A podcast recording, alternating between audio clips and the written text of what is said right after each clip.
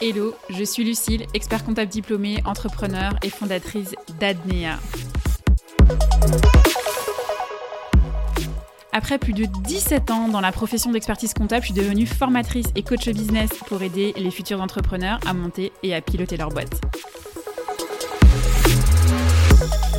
Dans cette séquence d'épisodes intitulée Mon business, je vous partage tout sur la création de ma boîte. C'est l'illustration grandeur nature de tout ce que j'enseigne dans ma formation et mes coachings. Allez, c'est parti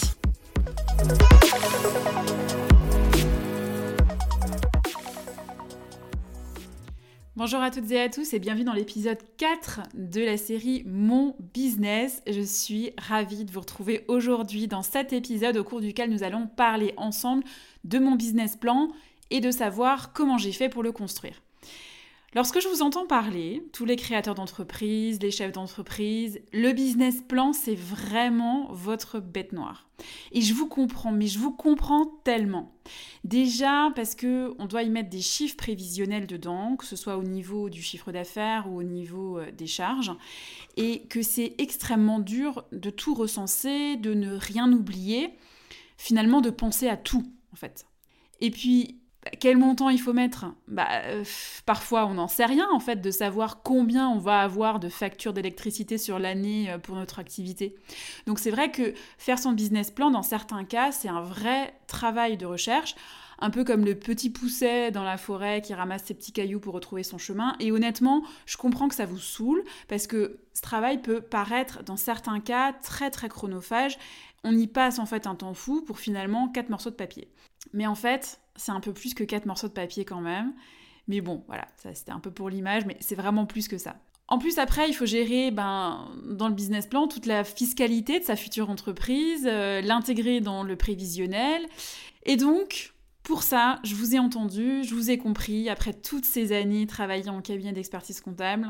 Et c'est bien pour cette raison que moi j'ai passé des heures et des heures à construire des tableaux de business plan dont les calculs et la fiscalité sont entièrement automatisés et que j'ai intégré dans ma formation de sorte à ce que mes élèves, mes clients, n'aient qu'à faire le travail de recherche au préalable et à saisir les infos et d'un coup de baguette magique, tout est fait. Parce que de toute façon, le travail de recherche, vous devez le faire. C'est à vous que revient cette charge de travail. Donc l'idée, c'est que vous n'ayez pas à faire plus que ça. Je reviens sur le business plan d'Adnea et comment j'ai fait pour le concevoir. Comme je vous l'ai dit, le créateur d'entreprise doit faire un travail de recensement sur toutes les charges et sur tous les produits de sa future entreprise. Une partie du job est d'ailleurs déjà faite, il ne reste finalement plus qu'à l'affiner et à enchaîner sur la suite. Et c'est là que vont entrer en jeu deux éléments essentiels.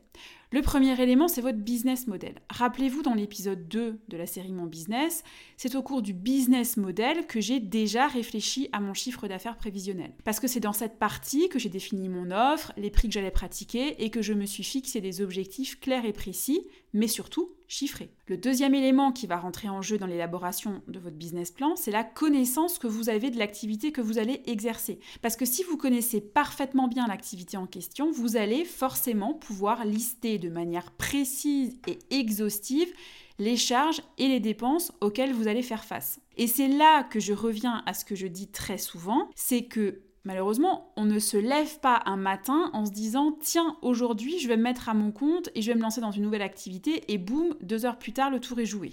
Non, se lancer dans l'entrepreneuriat, en fait, ça va au-delà de ça. Et dans la partie du business plan, la bonne connaissance de votre activité vous permettra de venir construire un business plan cohérent et réaliste. Et si en bout de course, vous constatez que les chiffres sont plutôt bons, ça va venir vous rassurer sur le fait que ce que vous envisagez de faire comme business, c'est viable, c'est profitable et vous pouvez en vivre. J'en reviens au business plan d'Adnea. Je me suis donc servi du chiffre d'affaires prévisionnel que j'ai déterminé lorsque j'ai fait mon business model et qui est en corrélation avec mon offre de produits, le temps que je consacre à mon activité et les objectifs chiffrés que je me suis fixés. Ensuite, deuxième travail, j'ai fait un recensement de toutes les charges et dépenses que j'allais devoir supporter. Pour mon activité, c'est assez simple, je n'ai en charge quasiment que des abonnements périodiques, des licences, de la documentation, etc. Donc j'arrive très facilement à savoir quelles sont les charges que je vais avoir et pour quel montant. Et après, évidemment, je connais bien mon activité, donc forcément, j'ai réussi à recenser de manière exhaustive toutes les charges et toutes les dépenses auxquelles j'allais devoir faire face. Et à partir de là, je construis mes tableaux. Donc je vois si mon chiffre d'affaires est suffisant pour supporter toutes les charges, et si ce n'est pas le cas, je regarde où est-ce que ça coince, pour ensuite prendre des décisions, comme par exemple, ben, je supprime cette dépense, ou bien je la garde, mais j'opte pour une solution moins chère. Après, je passe à la trésorerie prévisionnelle, et l'idée de la trésorerie prévisionnelle, c'est de savoir si à un moment donné, il y a un risque d'avoir un trou, c'est-à-dire trop de dépenses pendant un mois ou pas assez de chiffre d'affaires encaissé, ou bien les deux. Et si j'ai un trou, eh bien j'essaie de l'anticiper. Par exemple, si pendant un mois, je dois payer tous mes abonnements annuels, documentation, licence, peu importe, eh bien je vais voir si je ne peux pas passer en abonnement mensuel, même si ça risque de me coûter un petit peu plus cher, pour soulager ma trésorerie sur le mois en question, et pas devoir aller pleurer chez le banquier pour avoir un découvert autorisé, qui d'ailleurs me coûtera beaucoup plus cher en agio, donc en charge.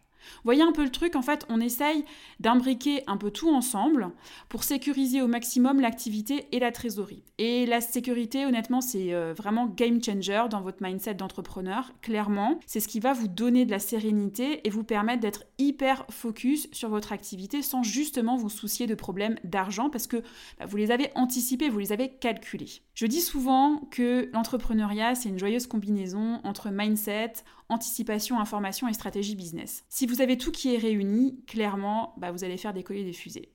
Mon business plan est fait, qu'est-ce que j'en fais après? Votre business plan est destiné à deux publics. Vous et vos associés si vous en avez, et vos investisseurs, typiquement la banque. Moi, dans mon cas, dans le cas d'Adnea, je n'avais pas besoin de financement, donc pas besoin de faire circuler dans d'autres mains que celles de mon banquier pour ouvrir le compte professionnel de la société, mon prévisionnel. Par contre, je le garde précieusement et je l'ai transformé en tableau de bord. Je vais vous expliquer pourquoi. Je l'ai déjà souvent dit lors de publications sur Instagram, suivez vos KPI. Les KPI, c'est vos indicateurs de performance. Par exemple, votre chiffre d'affaires, votre marge, votre trésorerie, bref, vous en avez tout un tas que vous pouvez suivre pour votre activité. Dans le cas d'Adnea, mon business plan, c'est mon tableau de bord. J'ai donc rajouté en fait une colonne dans mon compte de résultats prévisionnels pour les chiffres réalisés que en fait je vais aller remplir au fil des mois. Pourquoi? Ben, Pour voir comment je me place par rapport à mes prévisions, par rapport aux objectifs que je me suis fixés et pour prendre de nouvelles décisions si besoin. Exemple. À un moment donné, c'était au mois de mars, j'ai fait de la publicité sur Meta, j'ai fait des Facebook Ads pour promouvoir un freebie. Ma mini formation gratuite euh, pour monter son entreprise. Je rappelle juste la notion de freebie, c'est un contenu gratuit en fait qui va venir hameçonner votre prospect que vous allez pouvoir par la suite convertir en client si vous avez une interaction avec lui. J'avais prévu dans mon business plan un budget pub et du coup j'ai pu comparer mon budget avec ce que j'avais dépensé mais aussi j'ai pu faire un lien avec le chiffre d'affaires que j'avais réalisé le mois au cours duquel j'ai fait ma pub mais aussi le mois suivant et voir si effectivement ma pub a pu bien fonctionner, a pu porter ses fruits en matière de chiffre d'affaires et bah, du coup ce que je dois améliorer, etc. Tout ceci pour vous expliquer que le business plan, ça ne sert pas qu'à faire joli dans les fichiers de votre PC ou de votre Mac. Le business plan, il a un vrai intérêt sur l'analyse des chiffres de votre boîte, mais il a aussi un impact sur vos stratégies business. Élément important que je vous indiquais précédemment, suivez vos KPI, suivez vos indicateurs financiers. Pas tous les jours évidemment, ça sert strictement à rien, mais au moins une fois par mois pour savoir où vous en êtes. Il n'y a rien de pire dans le business que de naviguer en eau trouble, de manquer de visibilité, de clarté et de pas savoir dans quelle direction vous allez. Vos chiffres, indispensables pour vous construire des plans d'action clairs et précis et pour valider ou pas certaines actions. Je reprends mon exemple de la pub. Si vous ne suivez pas vos indicateurs, vous ne saurez jamais si votre pub a effectivement bien fonctionné, si elle doit être améliorée ou pas. Bref, vous risquez franchement de faire des erreurs stratégiques, de prendre de mauvaises décisions et il suffit d'une mauvaise décision pour tout planter. Un dernier conseil pour votre business plan et pour votre future entreprise que je me suis appliqué à moi-même lors de la création d'Adnea, même si j'aurais pu mieux faire encore, une fois que vous avez listé toutes vos charges et toutes vos dépenses, et que vous les avez mis dans les rubriques de votre business plan, que vous en avez sorti un premier jet, posez-le, rangez-le et reprenez-le plus tard. Pourquoi je vous dis ça? En fait, le fait de le poser et de le reprendre plus tard va vous permettre de reprendre votre business plan avec un œil nouveau. Et je peux vous dire qu'en prenant comme ça du recul, on se rend compte qu'on a prévu des dépenses finalement inutiles. On a prévu des charges, des frais, des achats qui, quand on y réfléchit bien à tête reposée, ils ne nous servent à rien. Et j'en arrive à ce que je conseille toujours à mes clients en formation et en coaching, mettez-vous en mode minimaliste. C'est pas du tout mon côté expert comptable qui parle, pas du tout, mais, mais parce qu'en fait, on a tendance à prévoir des trucs qui ne nous servent à rien ou qui vont faire doublon. Mais bon, comme on est pris dans l'excitation de la création de sa boîte et qu'on veut tout bien faire et avoir des outils de travail au top, parfait et tout, on ne s'en rend absolument plus compte. Mais à l'usage, avec le temps, vous verrez que vous allez vite vous rendre compte de ça et vous dire et merde. Et c'est exactement ce que j'ai fait quand j'ai conçu mon business plan. Je l'ai laissé reposer pendant plus d'une semaine, le temps de penser à d'autres choses, et ensuite je l'ai repris et j'ai tout taillé dans le vif. Mais de mémoire, j'ai divisé de presque moitié certains postes de charge parce qu'en fait, je me suis rendu compte après coup que ça ne me servait strictement à rien. Et encore, maintenant, avec le recul, j'aurais pu encore enlever des charges inutiles parce qu'aujourd'hui, je me rends bien compte avec le temps, avec l'utilisation, que ça ne me sert à rien dans mon activité. Ce que je dis à mes clients en formation et en coaching, de justement activer le mode minimaliste, c'est que le minimum va vous permettre de développer le maximum de résultats dans votre business. C'est le mode minimaliste qui va vous permettre d'atteindre 80% des résultats.